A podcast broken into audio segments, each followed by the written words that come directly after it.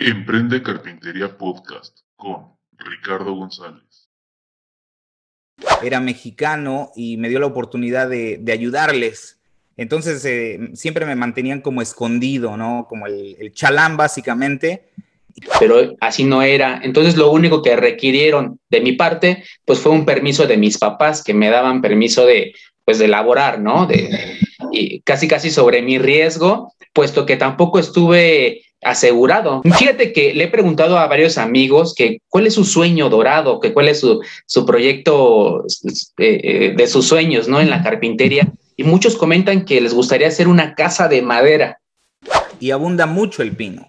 Eh, esa es una de las razones también por la cual usan la madera, porque es, es abundante, es barata y se puede adquirir rápidamente. En cambio, la, el concreto, piedra o varilla, como usamos tradicionalmente en México, es, muy caro, es muy caro de movilizar, es muy caro de hacer, no tenemos la, gente que haga ese tipo de trabajo.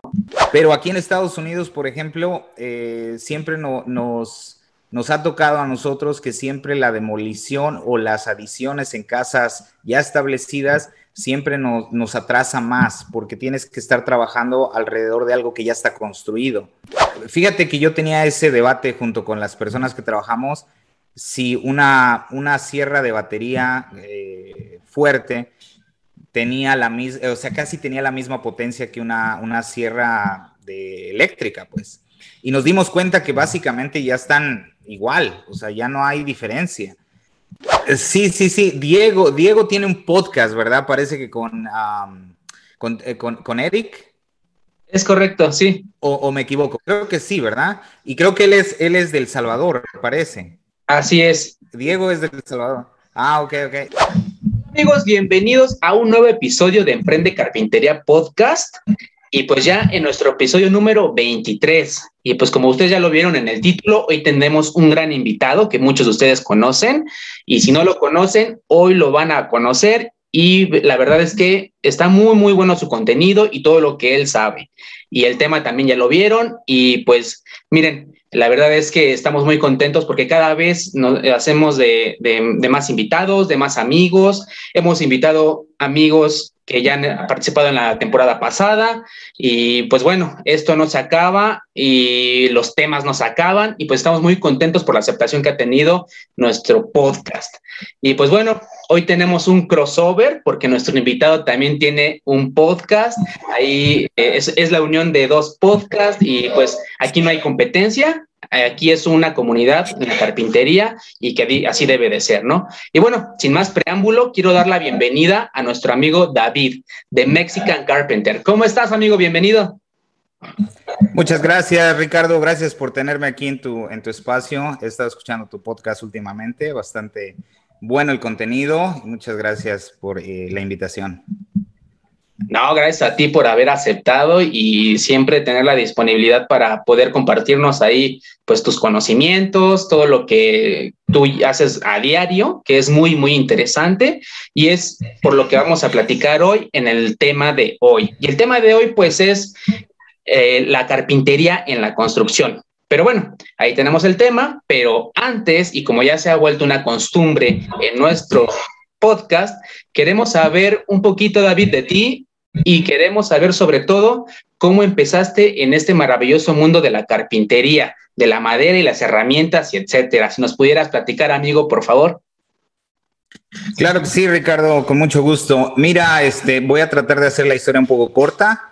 Eh, yo nazco en el estado de Veracruz, en México, y a la edad de 12 años aproximadamente, mis papás nos movemos al estado de Hidalgo y estuvimos ahí un año y medio y cuando estuve precisamente en la, en la primaria, en el sexto de primaria, en la, en la calle donde vivíamos había una carpintería, entonces yo, yo por las tardes, yo tenía la, la, curiosidad de empezar a trabajar. Entonces se llamaba Arturo, o se llama Arturo, el, el, el dueño de la carpintería, entonces siempre pasaba todos los días de la escuela, pasaba yo y veía que estaban trabajando y estaban lijando muebles y cosas así. Entonces, este, eh, un día eh, perdí el miedo de, hablarle y le hablé y le pregunté que si me podría dar trabajo. Y me dijo que sí. y, de ahí empecé a, bueno, empecé a trabajar en, en cosas sencillas, me ponía a lijar muebles porque remodelaba, eh, restauraban muchos muebles en esa, en esa carpintería, también hacían bastantes, bastantes muebles, trabajaban mucho la madera en pino, pero en sí yo en realidad ahí no tenía yo todavía la certeza de lo que yo quería hacer en un futuro, ¿no? Pero ahí fueron mis primeros inicios en contacto con la madera.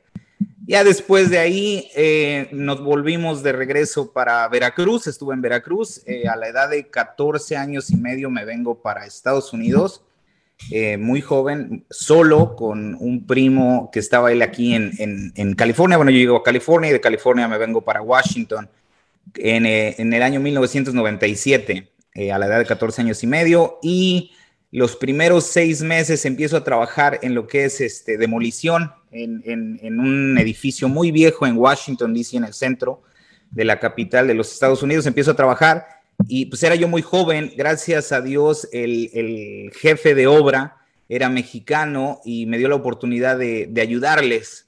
Entonces eh, siempre me mantenían como escondido, ¿no? Como el, el chalán básicamente y este, ahí duré como seis meses y ya cuando yo tenía como 15 años, posiblemente un poquito más, 15 años, dos meses, comienzo a trabajar en el área de construcción de casas.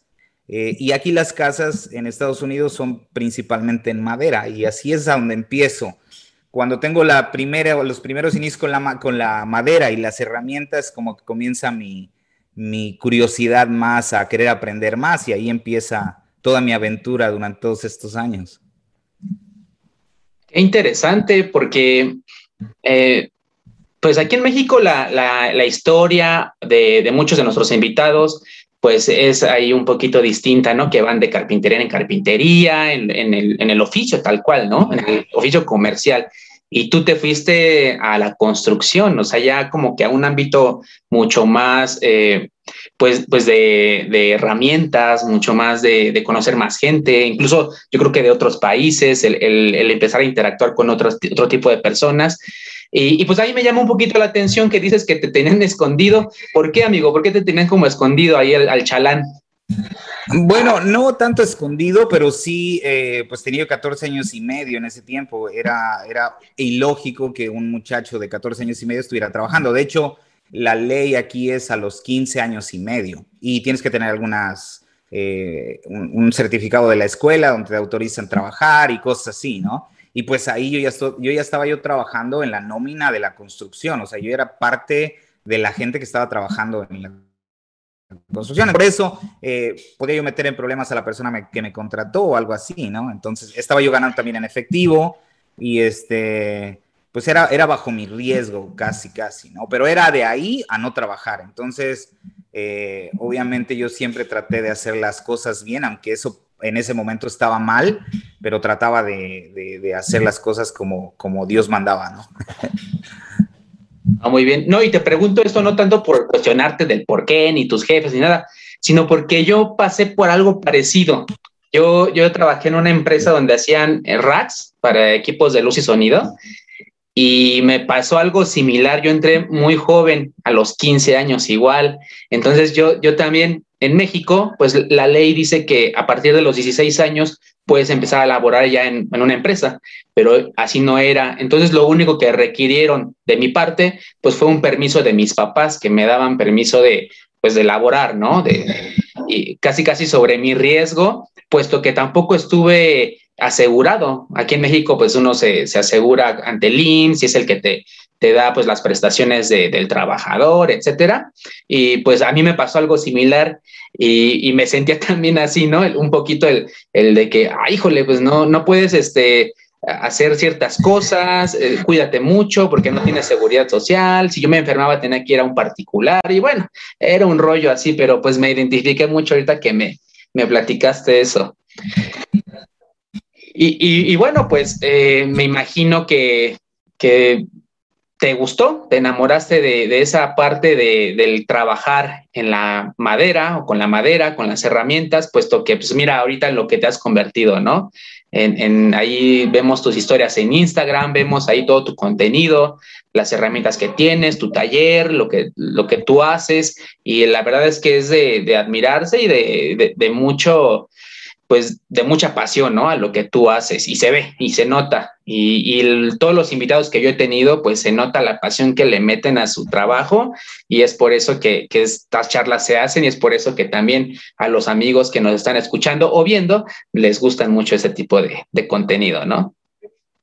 No, y, bueno, pues eh, mira, pues si entramos de, lleno a la, al tema, pues la, construcción, eh, la madera en la construcción, también hay, hay mucha incógnita ahí, puesto que como tú lo comentas en Estados Unidos, pues la mayoría de las casas son hechas de madera, ¿no?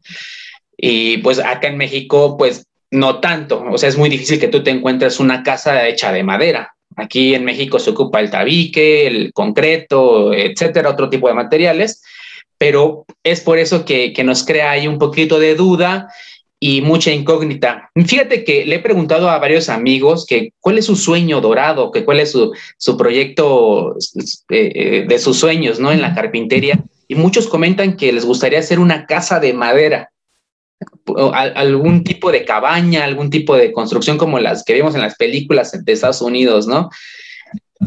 Platícanos, por favor, un poquito, David, sobre cómo es que se, trata la madera ya, cómo es que eh, se, escogen los materiales para hacer una casa, pues tal cual, una casa para vivir, una vivienda de, madera.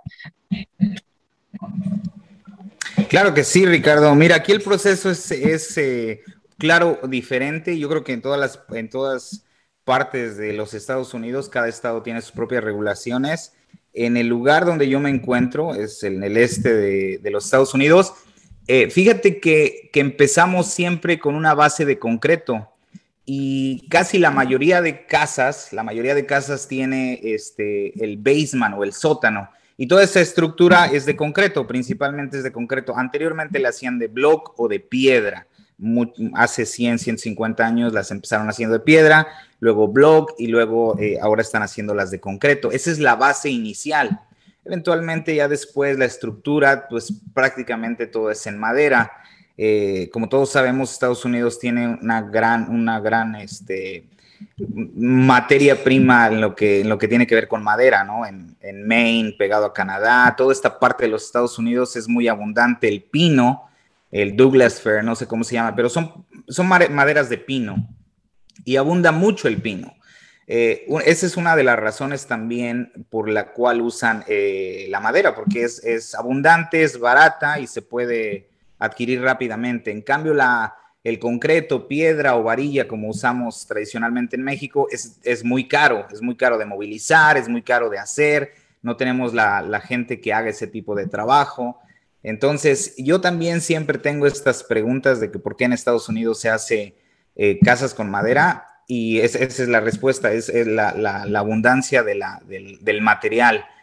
Eh, estoy yo en un debate siempre pensando, porque siempre nosotros en la construcción, siempre nuestro, nuestro enemigo de nosotros es el agua y, la, y las termitas, ¿no?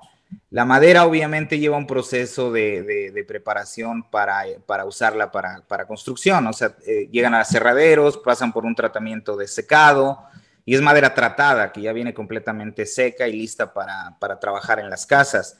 Eh, hay otra madera que es ya, este, que se llama pressure treated, es una madera que ya viene preparada en contra del agua, esa madera se ocupa especialmente afuera para hacer cercas, eh, decks o cualquier este, proyecto de madera que se vaya a hacer afuera. Son maderas especiales que pueden durar 30 años expuestas al, clima. Eh, sí, yo estoy un poco como, como tratando de, ver más a fondo el por qué no implementamos otras, otros mecanismos de construcción en Estados Unidos, ya que pues nos la pasamos construyendo nuevo y remodelando todo el tiempo. Nunca para el, movimiento, porque es madera, la madera necesita cuidado, necesita tratamiento, y bueno, gracias a ello tenemos bastante trabajo, ¿no? Pero yo digo, porque estamos gastando todo el tiempo, estamos gastando, y si nos damos cuenta, por ejemplo, en Europa, eh, en México, usamos otro tipo de construcción y creo que dura más eh, porque siempre estamos aquí batallando siempre con el agua, el clima y la madera siempre necesita pues, tratamiento. Entonces, eh, en eso las normas de lo, que, de lo que he aprendido y lo que he hecho. Es curioso y ya lo veo muy normal en la construcción aquí el día a día. Aunque te digo, hay bastantes estados que tenemos diferentes formas de construir, pero casi básicamente en todos los Estados Unidos la base para construir después del sótano es madera. Muy bien, y, fíjate que eh, ahorita que lo que comentas eso, comparándolo por ejemplo con México, pues sí, eh, eh, construir en México una casa, pues sí es bastante caro. tampoco es que aquí, por ejemplo, en la zona donde yo vivo, que es en la zona centro de la República, pues no abunda mucho la madera, la tienen que traer de otros estados de la República, de otros lados, incluso hasta importan algunos materiales de madera. Y, pues no, no es muy recurrente, o sea, sería muy costoso para nosotros pues construir una casa de madera. Aparte de que la regulación no es que lo, lo, diga tal cual que no se puede, porque sí se puede construir una casa de madera si tú quieres, pero es muy costoso porque como tú lo comentas, el tratamiento, y te preguntaba por eso, el tratamiento que debe llevar la madera para poder ocuparla en la vivienda, en, las paredes, en el piso, en el techo, eh, eh, pues ahí debe de llevar algo, ¿no? Un, tratamiento o algunos refuerzos de otro tipo de material, me imagino. Este, no sé si nos pudieras platicar un poquito de eso. ¿Qué es lo que conlleva la madera? Aparte de madera, ¿qué otro tipo de material ustedes ocupan como para reforzar paredes, techos, pisos? Eh, no sé si nos puedes platicar un poquito de eso. Claro, sí. Este, mira, la madera tradicionalmente que ocupamos en las estructuras son madera que aquí conocemos como madera de 2x4 y 2x6, principalmente en las paredes. Son este, maderas de dos pulgadas, de una pulgada y media por tres y media o una pulgada y media por cinco y media. Y esas son las maderas estructurales, las maderas que van en las paredes. Y después de ahí en los pisos llevamos eh, maderas mucho más eh, gruesas ya cuando se trata de, tapar la, estructura con, este, revestimiento en la parte exterior, utilizamos eh, OSB, eh, plywood especial para el exterior y es OSB. Eh, lo interesante de, este, este, de esta madera, porque es madera de pino también, es que ese, plywood o esa madera eh, de plywood que le conocemos, este, lleva una serie de, adhesivos eh, que hacen una mezcla y hacen, hacen que lleva químicos, lleva borato de zinc, lleva una serie de químicos que lo protegen no nada más de la humedad, sino también de las termitas. Muy bien, muy bien. Y, bueno, también hemos visto, por ejemplo, en tus videos y en, tus historias de Instagram, eh, que trabajan también otro tipo de materiales eh, que también eh, asemejan a la, madera, incluso el, PVC, ¿no? el PVC, que es como un plástico, que también lo ocupan ahí como para hacer revestimientos. Hemos visto ahí cómo lo, lo instalan ustedes, el color que se le da, bueno, ahí, etcétera.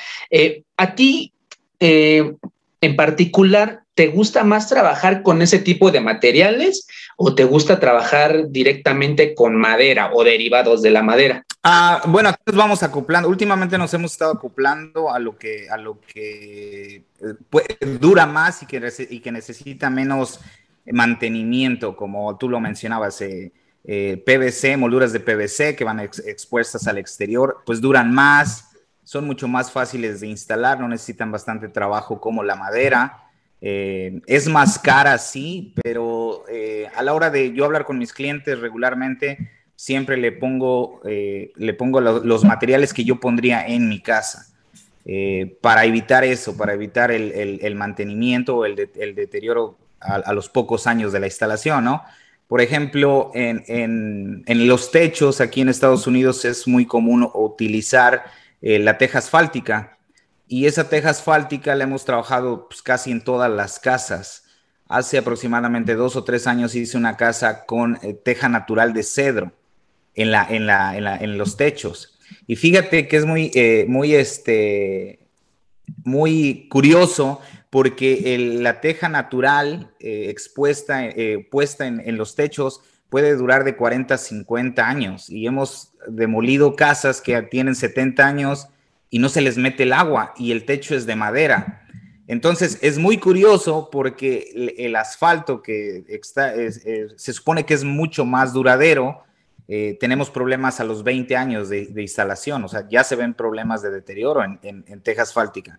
Entonces tiene sus, lados buenos la madera y sus lados obviamente negativos, pero sí vamos trabajando conforme los clientes van pidiendo o, las tendencias en nuevos materiales van, nos las van mandando. Entonces, eh, no, no estamos completamente casados con la madera, sino que siempre estamos curiosos a ver qué es lo que está, qué es lo que puede este, ser mejor para, la, para las casas. Claro, y, no, y también depende del tipo de proyecto que quiere el cliente, ¿no? Pues ahí, ahí se, se deriva todo lo que ustedes escogen para materiales. Y bueno, ahorita tocabas un tema, un punto ahí de, que ocuparon cedro. Eh, el, cedro, el cedro o otro, o qué otro tipo de maderas de, qué tipo de árbol ustedes ocupan también, me comentabas del pino, del OBS y de otros tipos de, materiales, pero ¿qué otro tipo de, materiales o de, más bien de madera se podría ocupar también como para una construcción de una casa?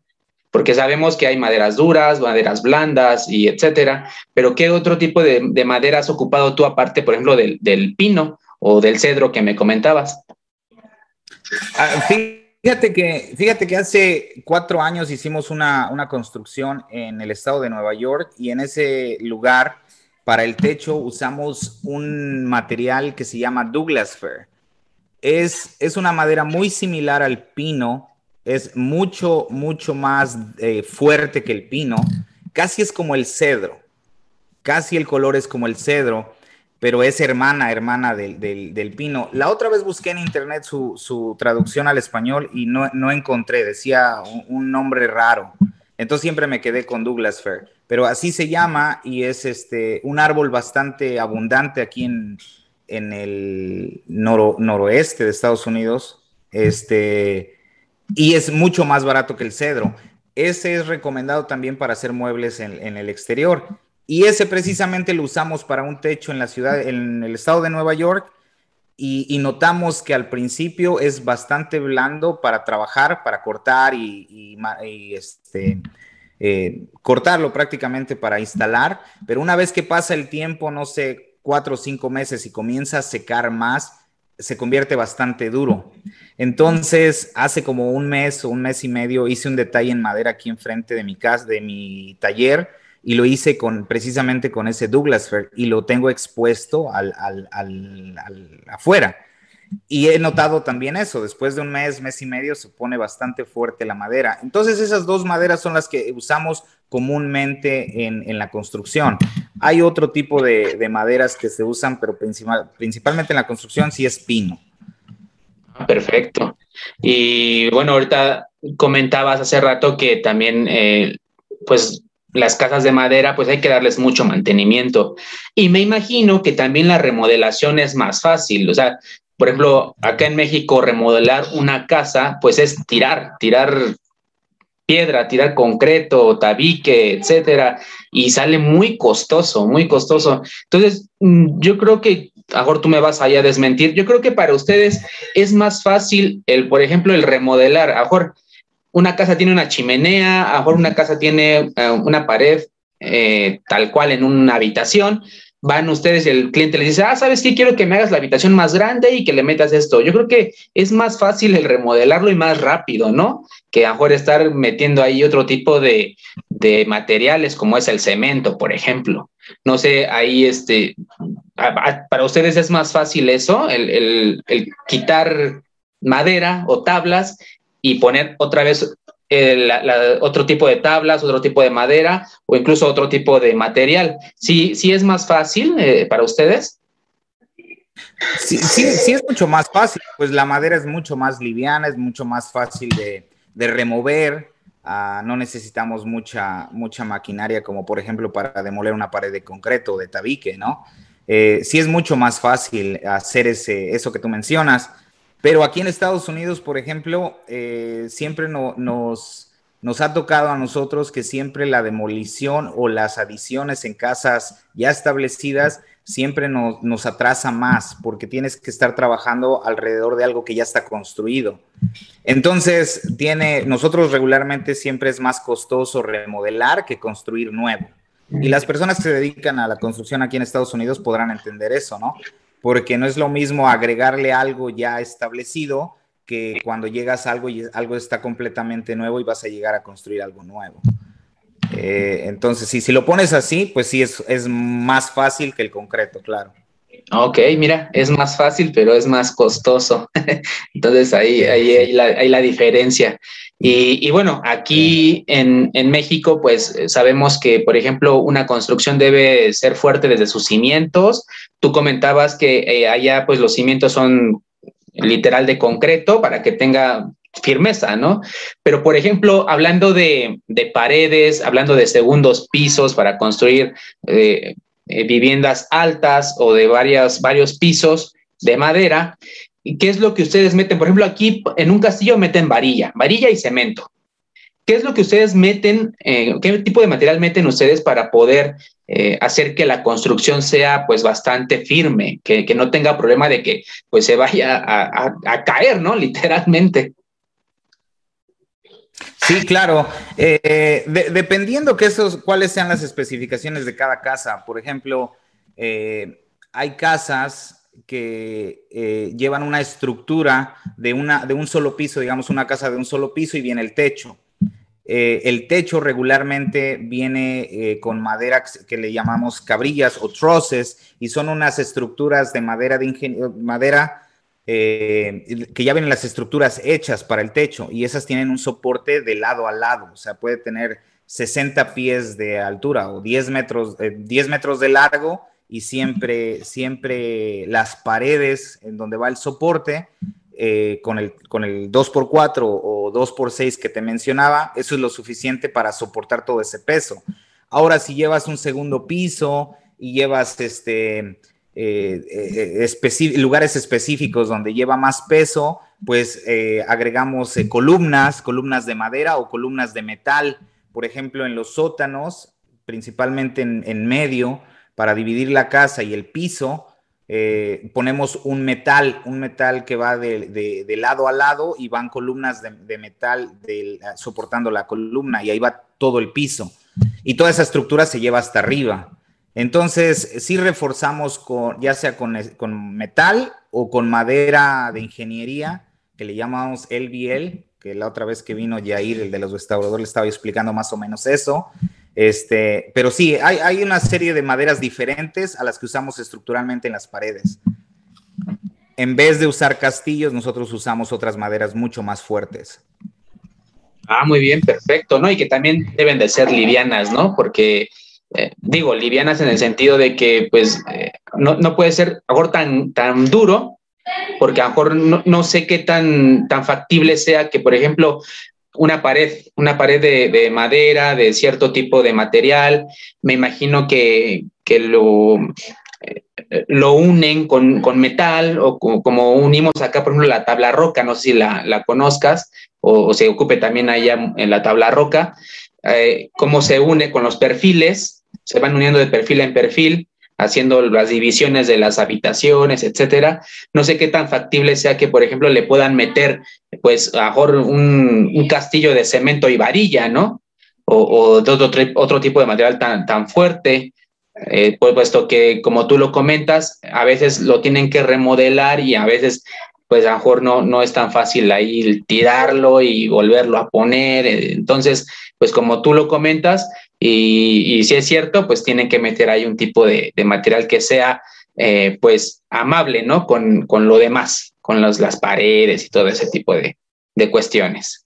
Y bueno, amigo, pues eh, acá en, en, México, pues por ejemplo, vamos por materiales a Home Depot, que es lo que pues hay aquí lo que más hay. Apenas acaba de entrar una, una nueva tienda, bueno, no apenas, sino no tiene muchos años, que se llama Sodimac, no sé si la ubiques, que apenas tiene una, una tienda aquí en México, pero yo la, la, he visitado y tiene bastantes cosas buenas, incluso hasta mejores que, que en Home Depot, incluso más baratas. Hay otras cosas que sí se encarece un poquito más, pero bueno, ahí ya son cuestiones de, de importaciones y de aduanas y etcétera, pues por eso que la, la herramienta se encarece allá ustedes eh, tienen tiendas similares a, me imagino, obviamente tienen Home Depot, tienen otro, otro tipo de, tiendas.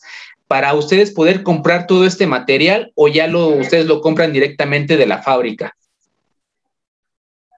Sí, la, fábrica, la fábrica no nos vende a nosotros, la fábrica le vende a distribuidores y, los distribuidores nos venden a nosotros. Eh, Home Depot es un lugar eh, que es más que nada para los dueños de casa o alguien que quiere hacer un, eh, trabajos pequeños, digamos, o algo te faltó el fin de semana, entonces corres a Home Depot. Pero nosotros que necesitamos material, material de calidad para trabajar en, la construcción, no digo que, Home Depot no tenga calidad de, material, pero este, pues sí, a veces sí sale un poco defectuoso. Usamos diferentes compañías nosotros, ah, eh, madera para la estructura, tenemos nuestras, nuestros eh, aserraderos o, los lugares donde, donde nos venden todo ese material, donde nos venden el, PVC, donde nos venden la teja asfáltica, los revestimientos, las ventanas, los pisos, las puertas.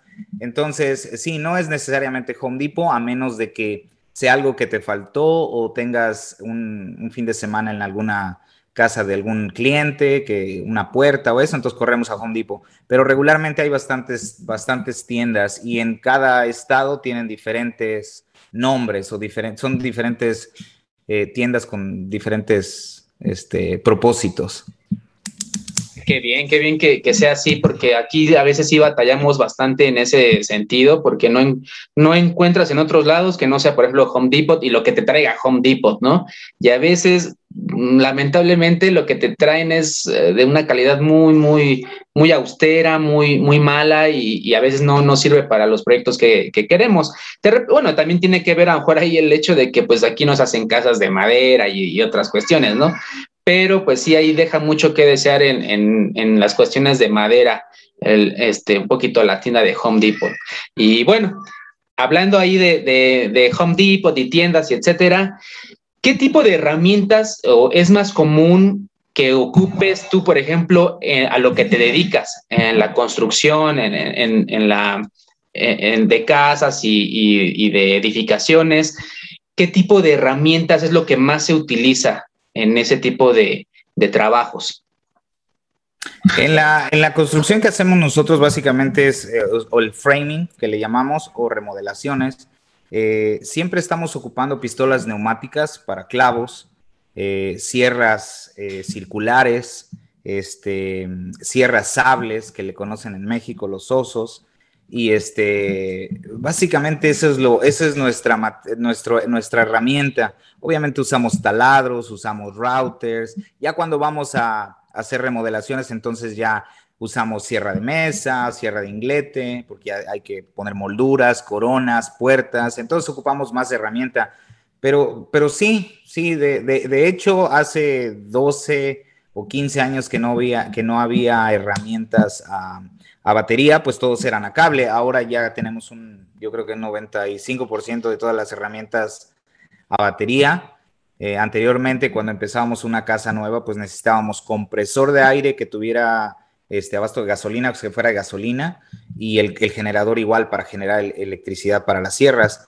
Y ahora nos, nos, hemos dado cuenta que pues ya, ya no necesitamos prácticamente la luz o el compresor, ya tenemos todo con baterías. Entonces sí ha cambiado un poco el tema en, cuestión de herramientas. Y pues aquí en, lo que hacemos nosotros tenemos herramientas de todas las marcas, no, no hay una en especial. Y todas las que usamos son las de, las de batalla siempre, pero sí en principal eh, pistolas automáticas, eh, neumáticas y este, sierras circulares, eso es lo que, lo que ocupamos más en la construcción de, de casas. Muy bien, y, y ahorita que tocas el punto del, de las plantas, eh, ¿qué tanto es de que, por ejemplo, qué tanta autonomía para el trabajo que ustedes hacen les dan, por ejemplo, las, las máquinas, ¿no? más bien las baterías de, de, las herramientas? ¿Qué tanta autonomía se llevan ustedes? Eh, eh, baterías de, reserva, eh, tienen dónde cargarlas, eh, porque me imagino que a veces en la construcción pues es, es bastante el tiempo que uno está ahí, ¿no? Invirtiéndole al trabajo en, tiempos. ¿Qué tanta autonomía les dan este tipo de, baterías? Me imagino que compran pues de las mejores herramientas, ¿no? Para que pues tengan ahí bastante autonomía. ¿Qué tanto para ustedes es, es, es bueno eso en comparación con las herramientas a cable, que esas pues te dan, aparte yo creo que más potencia en algunas cuestiones. Eh, ¿Qué tanto para ustedes es, trabajar con ese tipo de pues nuevas tecnologías? No, es, es otro, es, eh, nos hace nuestra vida más fácil. Creo que si antes me gustaba la construcción, ahora me gusta más, precisamente por esa nueva tecnología y esas nuevas herramientas. Y fíjate que yo tenía ese debate junto con las personas que trabajamos, si una, una sierra de batería eh, fuerte tenía la misma, o sea, casi tenía la misma potencia que una, una sierra de eléctrica, pues. Y nos dimos cuenta que básicamente ya están igual, o sea, ya no hay diferencia. Y la ventaja es que no hay que andar trayendo cable, ¿no? A lo mejor unas son un poco más pesadas por las baterías, pero la, la, facilidad de acarrear algo, de cortar algo en el techo sin necesidad de jalar un cable, ir a clavar algún techo, ir a poner alguna ventana sin necesidad de andar jalando cables, sí nos hace la vida más fácil. Eh, las baterías, por ejemplo, tengo una sierra maquita de 36 voltios y nos dura prácticamente, usa dos baterías nos, dura de 7 de la mañana a 12 del día, una, una cargada, digamos, y la otra eh, de las 12 del día a las 3 y media de la tarde o 4, y eso es exactamente lo que ocupamos, entonces no nos estamos, no nos tenemos que estar preocupando tanto por estar cargando bastantes pilas. Entonces, este, sí, nos ha cambiado completamente, nos hace más fácil el trabajo, la verdad. Perfecto, no, imagínate qué, qué, qué, qué, bien que ha cambiado ese aspecto, ¿no? Porque te puedes ir a trabajar a un, a un complejo, a una construcción, un proyecto, te, cargas tus, tus baterías, no tienes que llevarte cables, no tienes que llevarte extensiones estorbosas que te las tienes que colgar por acá para que no te, te enreden en los pies. Y pues bueno, también otra cosa importante y te quiero preguntar es en base a la seguridad de ustedes. ¿A qué me refiero? Eh, no sé, eh, no sé tal cual cuál sea el proceso, a lo mejor ahorita tú no lo vas a explicar, pero que se tengan que comprar, no sé, arnés, que se tengan que comprar chalecos, que se tengan que comprar ciertos pantalones, zapatos. Hemos visto, por ejemplo, en, tu trabajo, lo que tú muestras en, tus videos, eh, el tipo de, de, ropa que utilizan, el tipo de, aditamentos para la herramienta, para guardarte las pinzas, eh, las brocas, etcétera. ¿Qué, qué tipo de, de, aditamentos personales ocupan ustedes para, para trabajar? Sí, por ejemplo, cuando andábamos trabajando en el roof o en el techo, este sí requerimos arnés, sí necesitamos estar amarrados siempre, es ley. Después de seis pies de altura o no sé, eh, metro setenta y cinco de altura cuando estás en algún andamio o algo, tienes que tener un arnés por ley. Eh, no todos lo hacemos, este, no todos lo hacemos, pero si estamos trabajando en algún lugar donde sabemos que hay gente que, que nos está viendo, entonces tenemos que tenemos que adaptarnos a esa, porque si no, este, nos metemos en problemas, ¿no? Y aquí es, es, es, hay que respetar todas las normas de, de, trabajo, ¿no? Pero sí, tratamos de estar dentro de lo, de lo más este, seguros posibles. Este, solamente para rufos usamos este, arnés, eh, siempre tratamos de usar lentes para protegernos cuando estamos cortando, eh, guantes. hubo un debate hace como un año y medio, dos, que no querían que usáramos guantes, pero luego ya probaron que sí, que se usaran guantes este, ropa adecuada, zapatos adecuados. Eh, pero ya eso pues, depende más bien de con quién trabajes, cómo te eduquen. Y, este, y obviamente nosotros, por ejemplo, que andamos trabajando, bueno, yo que ando trabajando por mi cuenta junto con mi gente, pues trato de ser, este, pues de que todos estemos seguros, ¿no? De no nada más para, para que la gente nos vea, sino por nosotros mismos. Y obviamente nosotros tenemos que tener aseguranzas, eh, que nos protejan eh, a nosotros como persona en algún accidente físico o si hacemos algún desbarajuste en alguna casa, ¿no? Que se nos incendie, alguna, quebrar alguna o romper una tubería de, plomería o cualquier cosa. Entonces sí tenemos que tener aseguranzas, pero este, sí, zapatos muy importante, la ropa muy importante, los arnés muy importante y este, básicamente es lo que, lo que ocupamos. Ah, te pregunto esto porque, eh, por ejemplo, aquí en, México, pues es, eh, a veces es muy difícil ver a, alguien que se dedica a la carpintería, que utilice ciertos aditamentos personales en cuestiones de pantalones, de, herramientas, de protección, inclusive, a veces no los ocupan. Eh, es muy difícil, a veces ocupan calzado que no tiene nada que ver con, la construcción, por ejemplo, ¿no? O con, con trabajos con herramientas o con materiales pesados.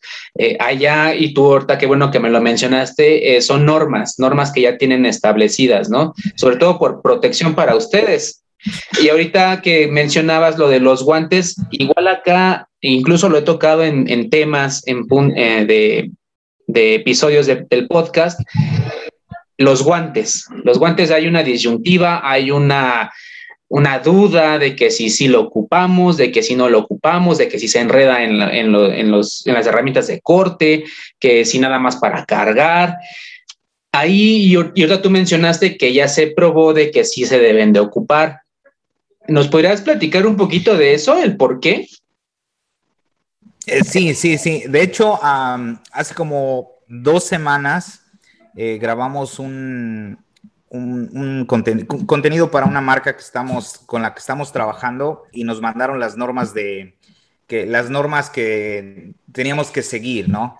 Entonces estaba ahí lo de los guantes son aprobados y los guantes son aprobados, ojo, solamente en construcción eh, de casas.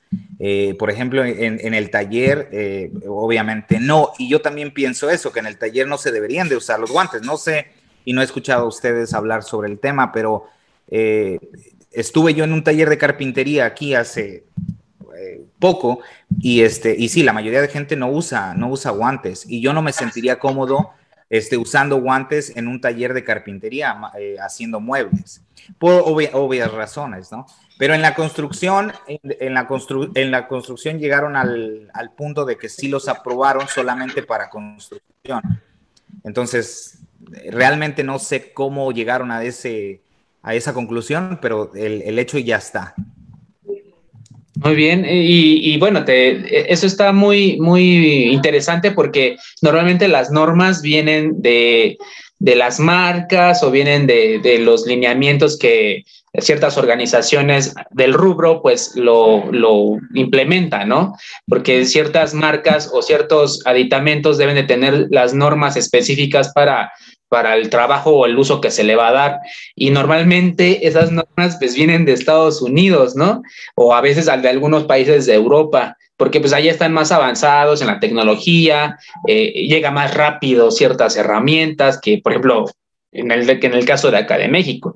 Y a mejor tú te fuiste muy chico a Estados Unidos, pero a mejor te diste cuenta de, de, pues muchas carencias que tenemos en varios aspectos acá y que a la fecha no ha cambiado mucho, ¿eh? no ha cambiado casi nada. Eh, vemos, por ejemplo, eh, que marcas como Milwaukee, como The Walt, como eh, Makita, empiezan a lanzar sus, sus herramientas, pero en Estados Unidos, y uno nada más se las imagina, ¿no? Porque es muy difícil que las encuentres por acá. Acá pues van llegando muy, muy atrás, muy atrasado, entonces a veces pues, em, pues se crea esa, esa duda aquí en México cuando aquí ya llega, por ejemplo, la herramienta sin, cable, allá ya están, eh, en Estados Unidos ya están con otro tipo de herramienta y mejor acá estamos apenas empezando. Dicen por acá, ¿no? Estamos en pañales, en pañales literalmente en, ese aspecto. Y, bueno, pues... Eh, en, cuestiones, tú, tú, tú platicas que tienes gente a tu cargo, que eh, se van a trabajar por, tú trabajas por tu cuenta, o sea, no es que trabajes para una compañía, entonces tú trabajas por tu cuenta y pues ahí las responsabilidades son diferentes, ¿no? En el ámbito de la construcción. Eh, ¿Tú qué tomas en cuenta, por ejemplo, para contratar a tu gente?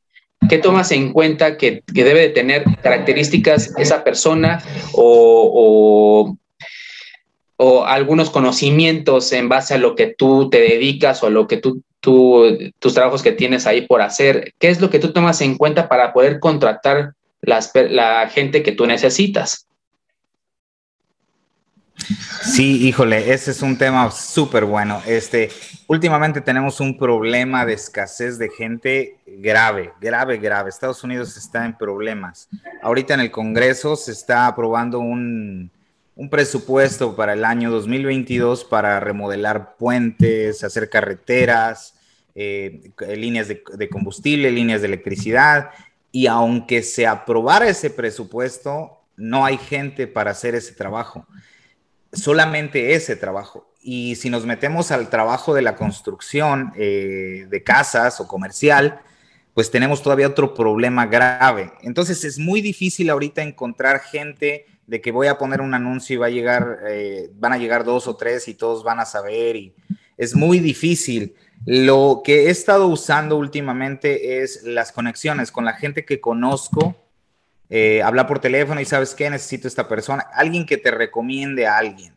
Este, y bueno, nosotros eh, somos una compañía muy pequeña, hacemos, hacemos este, casas de principio a fin, pero somos una compañía muy pequeña. Eh, casi todo el trabajo nosotros lo hacemos. solamente el trabajo que no hacemos es electricidad, plomería y este, aire acondicionado. Lo, que es todo lo que es mecánico, nosotros no lo tocamos, pero de ahí en fuera todo lo tocamos o tengo gente ya que conozco de tiempo que hace ese trabajo. Pero hace un mes o mes y medio me metí en un trabajo comercial para remodelar unos apartamentos aquí cerca y este, estaba buscando gente, gente que supiera trabajar solamente en la carpintería o remodelar. Y es muy difícil encontrar gente con experiencia. Si encuentras gente que te puede ayudar, pero no, no, no gente que pueda, o sea, tienes que estar tú ahí para que la gente se pueda mover. No hay gente que la dejes y se pueda movilizar sin, sin obviamente, sin estar, sin que esté uno. Entonces, es muy difícil. Eh, yo creo que la, única, la, única estrategia que he estado usando en los últimos meses es las conexiones, preguntando y alguien que te recomiende a alguien. Eh, eso, eso es todo. Pero sí tenemos un problema grave de, de escasez de gente aquí en Estados Unidos para trabajar. Y la gente que ya está aquí, y que tiene un poco de experiencia, eh, ahorita están cobrando súper, súper caro. Este, ni yo llegaba yo a ganar eso que están pidiendo ahorita con ya bastantes años de experiencia. Entonces es muy difícil. Obviamente los precios se están elevando, las casas, los precios de las casas se están elevando por lo mismo. Eh, no, sé cuánto tiempo más vaya a tardar todo esto, pero este, si Estados Unidos no hace algo al respecto, nos vamos a ver en problemas ya de, una escasez de gente para trabajar aquí en Estados Unidos, especialmente en la construcción. Ok, y, bueno, sabemos, eh, me imagino lo, lo, has, visto a diario, yo creo, eh, de la gente que llega, llega, por ejemplo, eh, de Centroamérica, de México, de varios países, llega a, diario casi. Entonces, tú mencionas que, necesitas gente a, veces por la con la experiencia, me imagino que es por el tiempo, ¿no? De, entrega, de, para que a ti se te facilite el trabajo. O sea, no tienes que, para no estarle enseñando a, la gente, ¿no? A usar las herramientas y todo lo que conlleva ese aspecto. ¿Tú cómo, cómo crees que, que sea lo bueno y lo malo de eso. O sea, la gente que llega con las ganas de trabajar, la gente que llega con, las ganas de aprender, eh, que de, o sea, no, es tan fácil encontrar trabajo en, el, en el rubro. A lo mejor hay otro tipo de oficios, pero en ese, en ese rubro de la construcción es muy difícil encontrar trabajo para alguien que va llegando. Quiero pensar que ahorita no, ¿eh, Ricardo? Ahorita yo creo que cualquier persona que quiera trabajar en construcción, si no está trabajando, es porque algo, algo, algo hay ahí, ¿no? Pero ahorita eh, vete a cualquier lugar y en cualquier lugar están, eh, hay trabajo, hay bastante trabajo. Eh, y como tú, tú dices, de las personas que llegan y que quieren aprender, obviamente de esas personas, de esas personas quisiera encontrar yo, ¿no? Porque las moldeas, las, las moldeas a, enseñarles desde un principio, ¿no? Entonces te entienden, aunque obviamente después se van, ¿no? Pero, pero está bien, ¿no? Porque todos, todos vamos buscando siempre la, la superación, ¿no? Eh, eh, obviamente se tienen que ir, y, pero, pero al principio tú los vas moldeando y, y, obviamente te van ayudando a que, a que crezcas tú, a que tu equipo se haga más fuerte y esa gente que va llegando tiene mucho más disponibilidad a la hora de aprender y escuchar que la gente que ya está establecida aquí en Estados Unidos, que tiene ah, quizás dos o tres años, pero no tiene la experiencia, entonces porque el primo le dijo, porque el tío le dijo que cobrara esto y que porque no se dejara y eso, es un poco más difícil eh, lidiar con ese tipo de personas. Hay, muchas hay mucha gente que trabaja obviamente increíble, ¿no? Y merece ganar lo que, lo que dicen que tienen que ganar, ¿no? Pero sí, la hay bastante gente que, que, sí, la verdad, solamente se van por lo que las personas, las demás personas les, dicen. Muy bien, muy bien, amigo. Qué, qué interesante es todo esto, este, este tema. Y nos has disipado a lo largo de esta charla varias dudas que, que mejor muchos teníamos, ¿no? Mucha gente tiene, eh, hay gente que apenas va empezando en esto y tiene bastantes dudas, no solamente de, Estados Unidos, sino de su propio país, ¿no? Cómo se trabaja, qué, qué materiales se usan. Y, es por eso que creamos ese tipo de contenidos para poder disipar ahí o abrir un poquito el panorama de, de lo que tiene la gente en mente, ¿no? Y, y bueno, hablando de, de, allá, de Estados Unidos, de, a lo que tú te dedicas y, y todo este rollo, eh, cuando tú el paso, el, paso a seguir, cuando tú ya construyes una casa, una vivienda, el paso a seguir es, es amueblarla, es amueblar la casa, es, es, todo ese aspecto, ¿no? Ya un poquito estético. También ustedes hacen algo de trabajo de eso, de, de, amueblamiento de, casa, obviamente hablando mejor de, de madera. Sí, eh, los tres proyectos que hicimos en Nueva York, que fueron las casas completas, fue en un mismo, en, un mismo grupo. Hicimos tres diferentes eh, construcciones. Fue un estudio, una casa de huéspedes y la casa principal. Ahí hicimos básicamente todo. Ahora los muebles, muebles en sí, mesas, sillas y todo eso, eso llegó, pero hicimos muchos muebles empotrados, eh, hicimos todas las molduras, hicimos todos los los lugares donde iban a ir las televisiones, este, las escaleras, eh, los muebles, los libreros, todo ese tipo de cosas, sí nosotros las, las, hicimos. Regularmente nosotros no, no nos metemos mucho en eso. Eh, cuando nosotros hacemos la construcción completa de la casa y conforme nos vayamos acomodando con el cliente, este, vamos metiéndole o voy metiéndole un poco de mi, de mi creatividad o, ofreciéndole eh, opciones al cliente. Entonces, si el cliente le gusta, pues nos deja hacer varias cosas, ¿no? Y por ejemplo, en eh, los proyectos en Nueva York, casi de principio a fin hicimos prácticamente todo, eh, menos obviamente el, juego de comedor porque sí ya lo tenían, pero de ahí hicimos, hice, hice muebles para la cocina, eh, no todos, porque unos llegaron ya hechos, pero sí acomodé varias cosas que yo hice, este, la base de la chimenea, eh, un sinfín de cosas que sí involucraban madera. Este, obviamente la, la, construcción aquí es obviamente diferente a la de México. Siento que es un poco más fácil a la hora de instalar, pues tenemos la base que es madera, entonces nada más atornillamos, ustedes tienen que ataladrar, entonces sí veo un poco más difícil eh, su proceso de instalación en ustedes.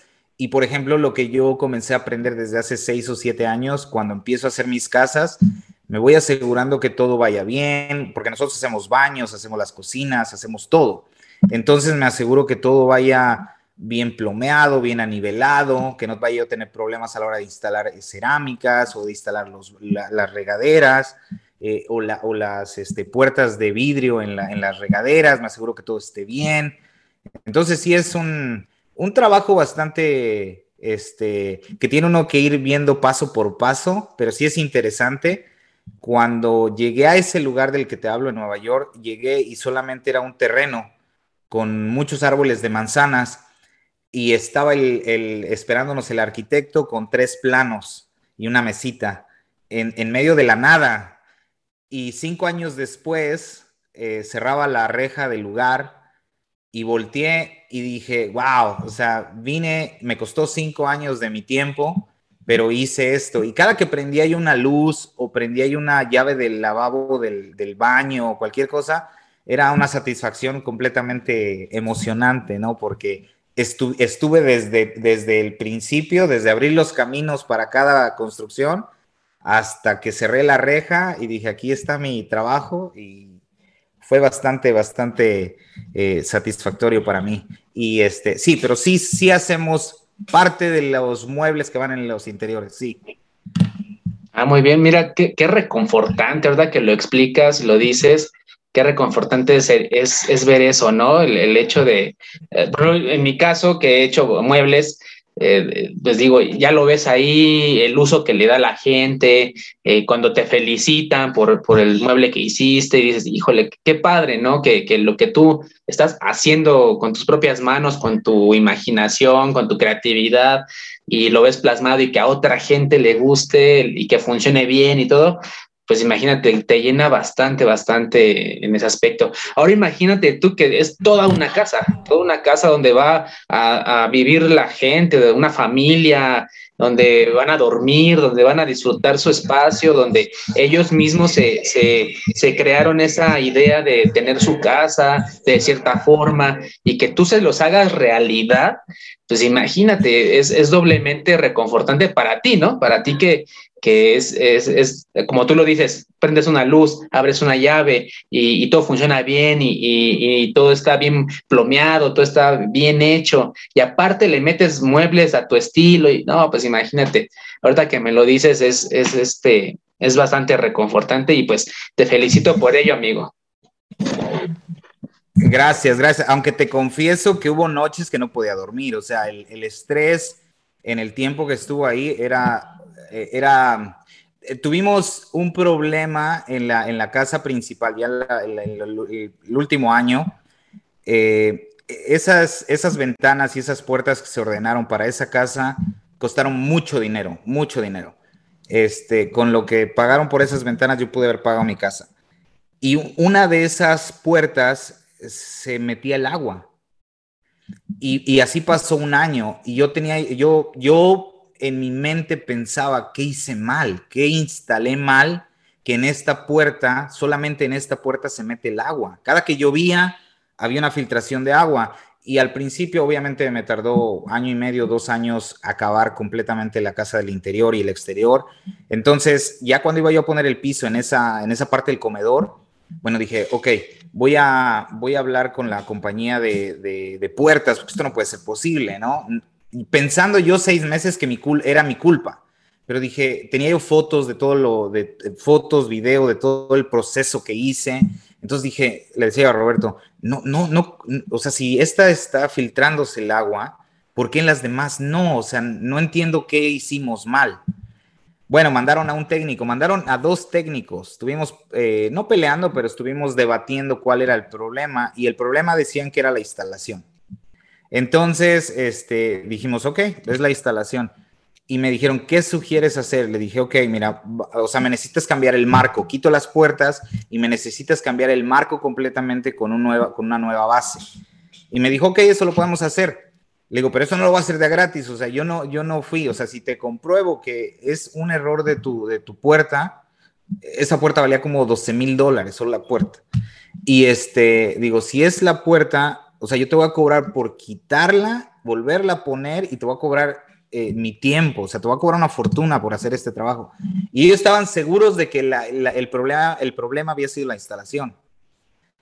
Entonces, grabo todo el, proceso, grabo todo el proceso de quitándola, porque el técnico se fue, yo grabo, comienzo a quitar, acerco la cámara, y comienzo a acercar la cámara en la base de la puerta, y ellos, a la hora de ensamblar esa puerta, esa puerta en la, en la, base, en los laterales, lleva la base principal de abajo, que es, un, que es de aluminio, lleva unos tornillos hacia arriba y esos tornillos llevan unos, unos este, tapones. Esos tapones no los tenía. Entonces, cuando el agua caía enfrente, el agua corría en el riel de aluminio y se iban en esos hoyos y por eso es que se me metía adentro. Bueno, entonces ya les mandé el video, dijeron, oh, eh, fue un error de nosotros, ¿no? esos tapones siempre nosotros los ponemos. Y ya, ok, entonces, ya luego platicando con el dueño de la casa, le digo, mm, porque él, él piensa que todo fue miel sobre hojuelas, que todo fue fantástico. Y me preguntaba ya al final, David, ¿qué, qué, qué son las experiencias que, que, no quisieras volver a vivir? Y le platico esa, porque él, él él nunca se enteró de ese problema hasta que yo le platiqué. O sea, yo lo que quería es que mi cliente no tuviera ningún, que para eso estaba yo, ¿no? Yo estaba yo al frente de todo, entonces yo tenía yo que, que mantener todo en orden. Entonces, bastantes cosas sí no me dejaban dormir o me estresaba. Y ya al final, bueno, ya platicando en una cena que tuve con ellos, ya les platicaba todas estas cosas, nada más se reían de que decía que no podía dormir, que me, da, me preocupaba. Y, pero al final de cuentas todo quedó, todo quedó bien. Eh, la satisfacción más grande que tengo es que puedo llegar con ellos, platicar, ellos van a venir la otra semana aquí a la casa. Entonces, eh, para eso trabajo. O sea, trabajo porque me gusta, me apasiona y porque con mis clientes que quiero tener, quiero ser, seguir siendo su amigo después de haber terminado el trabajo para, para mis clientes. No quiero nada más llegar a hacerles una tontería e irme. No, quiero tener la certeza de que lo que voy a hacer es como si lo hiciera para mí. Y eso es lo que yo creo que, que te ha funcionado bastante. Me lo comentabas desde un principio. Lo que tú haces es como si fuera para ti y al ser como si fuera para ti, pues la calidad en el trabajo está, ¿no? La calidad ahí se, se refleja en lo que tú haces. Eh, es el gusto del cliente a lo mejor, el diseño del cliente, pero las cosas que te tocan hacer a ti, pues es, es bueno que las que pienses hacerlas como las harás en tu casa, ¿no? Por ejemplo, o en tu taller o en, cualquier cuestión personal. Y eso es muy bueno. Yo también lo, lo he hecho así. Eh, cada que corto, cada que ensamblo, digo, ah, tiene que estar resistente, porque si yo lo hiciera, si yo me acostara en esta cama, quisiera que, que estuviera resistente, que aguantara, que, o sea, no, no ponerle, no por ahorrarme unos pesos, decimos acá, no por ahorrarme unos pesos, eh, pues eh, haga las cosas mal o compre un material de, de mala calidad que a la larga, pues me van a venir a reclamar, ¿no? Y entonces voy a tener que pagar la garantía, voy a tener que pagar ahí no le voy a ganar bastante a lo, a lo, que estoy haciendo y pues ese no es el chiste, ¿no? Y qué bueno, amigo, qué bueno que, que lo manejas así, que lo haces así y pues bueno, imagínate, si, no, si, el, si el trabajo no estresara, si el trabajo no cansara, cualquiera lo haría. Entonces, claro. Pues, pues claro que, que, te va a estresar a veces, no, no todo es miel sobre hojuelas, no todo fluye a veces como uno quisiera, siempre hay imprevistos y yo creo que en esto más, en eso de la construcción más imprevistos, porque siempre hay que el clima, siempre hay que, que a lo mejor el material, X situación, y pues imagínate, este, pero qué bueno que, que te han salido las cosas. Y bueno, en, en, este, esta nueva temporada, amigo, te platico que hemos metido una dinámica donde el anterior invitado le hace una pregunta sobre el tema o sobre cualquier otra cuestión al nuevo invitado en curso y el invitado en curso eres tú. Nuestro invitado anterior fue Diego de Nundat Woodworks, que platicamos sobre el tema de, de acabados naturales. Y pues bueno, la pregunta que nos dejó Diego hacia ti es la siguiente, amigo. Hola a toda la audiencia de Emprende Carpintería y a David. La pregunta que le voy a hacer es, ¿Qué dificultades pueden surgir a la hora de implementar la madera en la construcción a gran escala? Sí, por, ejemplo, cuando vamos a hacer instalaciones de pisos y es madera, madera natural, eh, bastante gente me ha tocado este, que se brinca la aclimatación, por ejemplo, del piso. Y el, obviamente sabemos que la madera trae cierta humedad, trae este... Entonces, eh, la madera siempre está en movimiento. cualquier madera siempre está en movimiento dependiendo del clima donde esté, ¿no? Entonces me ha tocado ver personas que, instaladores de pisos, que llega la madera para instalar y llega hoy y mañana están instalando. Entonces, ¿qué va a pasar con esa madera? Pues esa madera va a buscar su, su forma y tratar de adecuarse al clima a la hora de, en el nuevo lugar que está. Y pues sí hace bastante, ha habido bastantes problemas en ese aspecto, ¿no? Entonces, es bueno darle el tiempo y saber respetar la madera, ¿no? Entonces, siempre que a mí me toca hacer instalaciones así, yo ya sé que es una semana, semana y media de aclimatación de la madera, ya sea para molduras o trabajos interiores, ordeno la madera o voy a traerla, la escojo, la traigo al lugar donde voy a trabajar ya sea mi taller o en la casa del cliente, lo que sea, y la dejo que, este, que se aclimate al lugar donde está, para que a la hora de armar o cortar, pues no me haga, no me haga travesuras la madera, ¿no? La madera siempre se está moviendo, entonces hay que, hay que respetarla. Así es, la, la, eh, al ser una, un material pues natural, pues imagínate, debe tener ahí sus complicaciones pues más, ¿no? Que si fuera un material ahí prefabricado o sintético, pues obviamente la madera siempre da de sí Dicen que árbol que nace torcido jamás su troco endereza y aunque tú la pones en una mesa o en una en, una, en un closet, lo que sea, siempre ahí va, va, a haber esas cuestiones de que se va a enchecar o se va a hinchar o ahí, ahí es con lo que batallamos un poquito. Y pues sí, es cierto.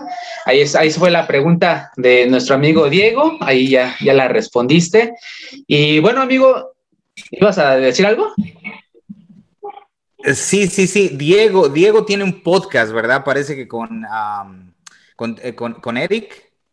Es correcto, sí. O, me equivoco. Creo que sí, ¿verdad? Y creo que él es, él es del Salvador, parece. Así es. Diego es del Salvador. Ah, ok, ok. Sí, este, platicaba yo porque eh, mi compañero de trabajo es del Salvador y la otra vez escucha, estaba yo escuchando, mi compañero es del Salvador y escuchando el podcast este, a Diego, le dije a mi amigo, digo, oye, creo que él es tu paisano, él es del Salvador. Y ya se le quedó escuchando un rato y dice, sí, sí, tiene bastante. Ya después descubrimos que sí es del Salvador. Y ya dijo, ok, ok, sí.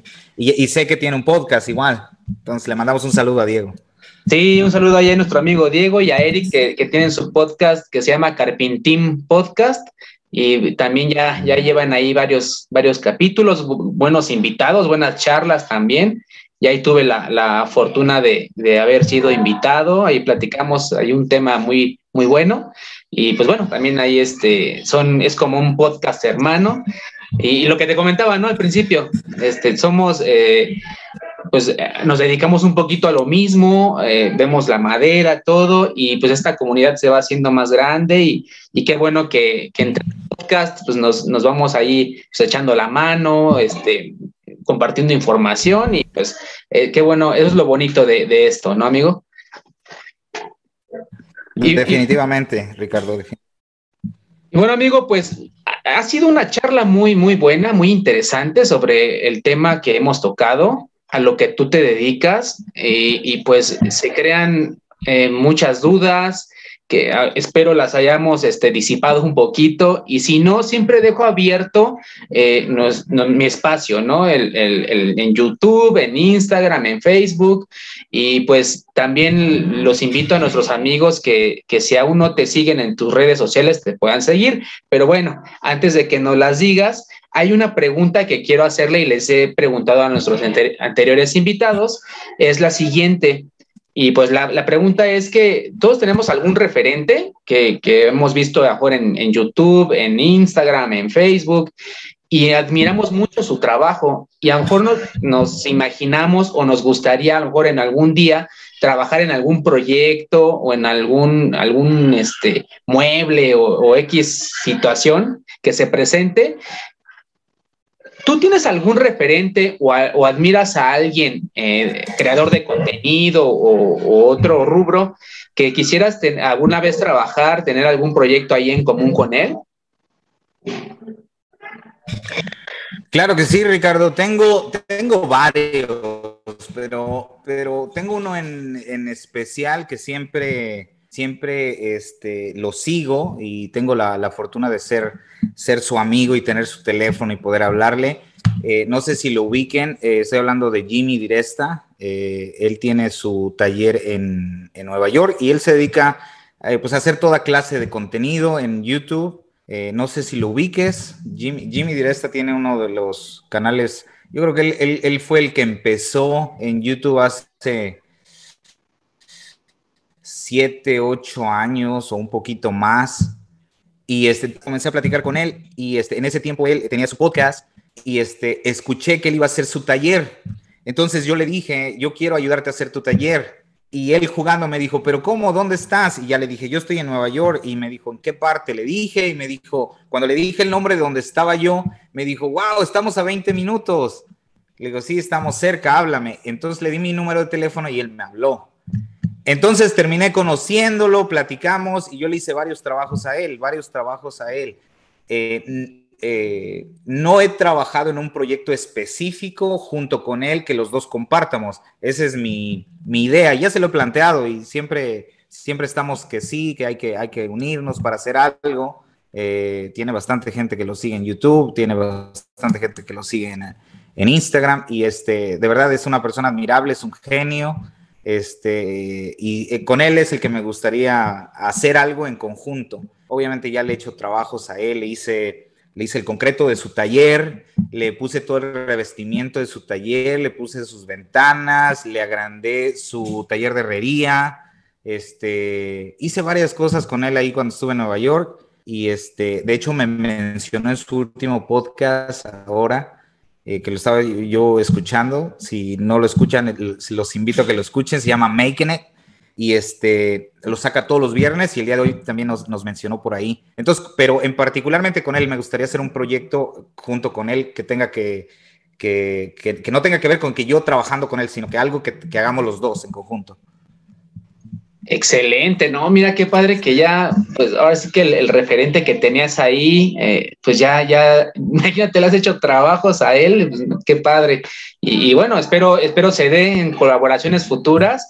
Y pues si ya estás presente ahí con él y, que te menciona en su podcast, pues imagínate qué, qué dicha, ¿no? Y, qué bueno que sea así, amigo. Y bueno, amigo, pues eh, nos pudieras regalar tus redes sociales para los amigos que aún no te siguen y a los que ya te siguen, pues que ahí estén pendientes de lo que tú estás haciendo, amigo, por favor.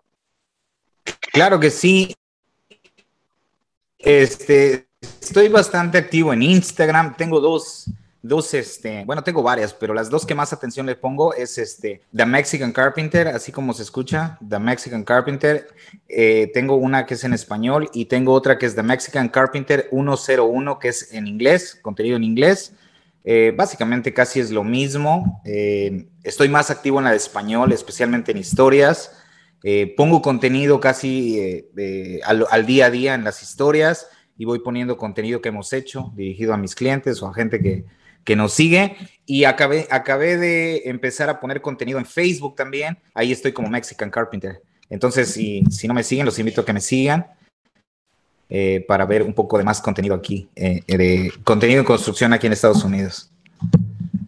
¿Y tu podcast, no, amigo? Claro, es eso, eso está en este, está en stand-by. Lo que pasa es que es, es muy difícil cuando te, lo quería yo hacer con personas que, que estuvieran cerca de mí para grabar fácil el problema es que cuando ellos tienen tiempo, yo no, y cuando yo tengo tiempo, ellos no. Entonces nos ha sido, las últimas tres semanas que ya se nos pasaron, nos ha sido un poco difícil, eh, pero ya estamos este, por regresar. Manny le tuvo, tuvo que ir a hacer un trabajo a New Jersey, entonces anda afuera. Este, Mario igual, entonces posiblemente nos volvamos a reunir la próxima semana y a seguir con el podcast. Excelente. Y, bueno, pues es muy recomendable, les, repito, eh, yo que lo sigo a, diario, sube historias y todo el trabajo que, que, hace, que conlleva, es muy, muy interesante. Síganlo amigos, no, no lo olviden ahí este, en sus redes sociales, en su podcast también, que ahorita menciona que lo tienen en stand-by, pero que, que, próximamente este, ya también subiste una historia donde dices que próximamente harás nuevos episodios y lo, muy, muy recomendable de todo lo que conlleva ahí en la construcción. Pues te agradezco mucho, amigo, el, el haber aceptado esta invitación. Hemos charlado muy, muy, muy padre a los amigos que nos están escuchando o viendo, si tienen alguna duda, que se nos haya pasado algo, que nos quieran comentar algo, pues están abiertas nuestras redes sociales, tanto de David como las mías, y pues con mucho gusto les, les responderemos. Y pues bueno, amigo, sin más que decir, te agradezco mucho de nuevo que hayas participado en este episodio y pues espero no sea la última vez que te tengamos por aquí en otra ocasión, amigo.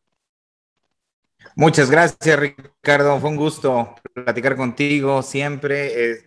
como te dije, he estado escuchando más tu podcast últimamente y eh, el contenido que están haciendo me, me gusta y me, me, llena de satisfacción ver que la comunidad latina nos estamos uniendo, por ejemplo, Diego que es de El Salvador, este, tú que estás en México, Martín que está en Canadá, Yair que está ahí también en México. Entonces, esto se va haciendo cada vez más grande, espero eh, poder contribuir siempre con algo y, este, y aportar siempre. Pues así será, amigo. Esperemos que así sea muy pronto. Pues bueno, amigos, esto ha sido todo por el día de hoy y les agradezco nos hayan escuchado y hayan llegado hasta este punto. No lo olviden, seguirnos en nuestras redes sociales también. Nuestro podcast también ya en varias plataformas de audio, ahí lo pueden escuchar. Y pues eh, no lo olviden, amigos, a darle que es moles de olla. Hasta luego, hasta luego, David. Gracias, Ricardo.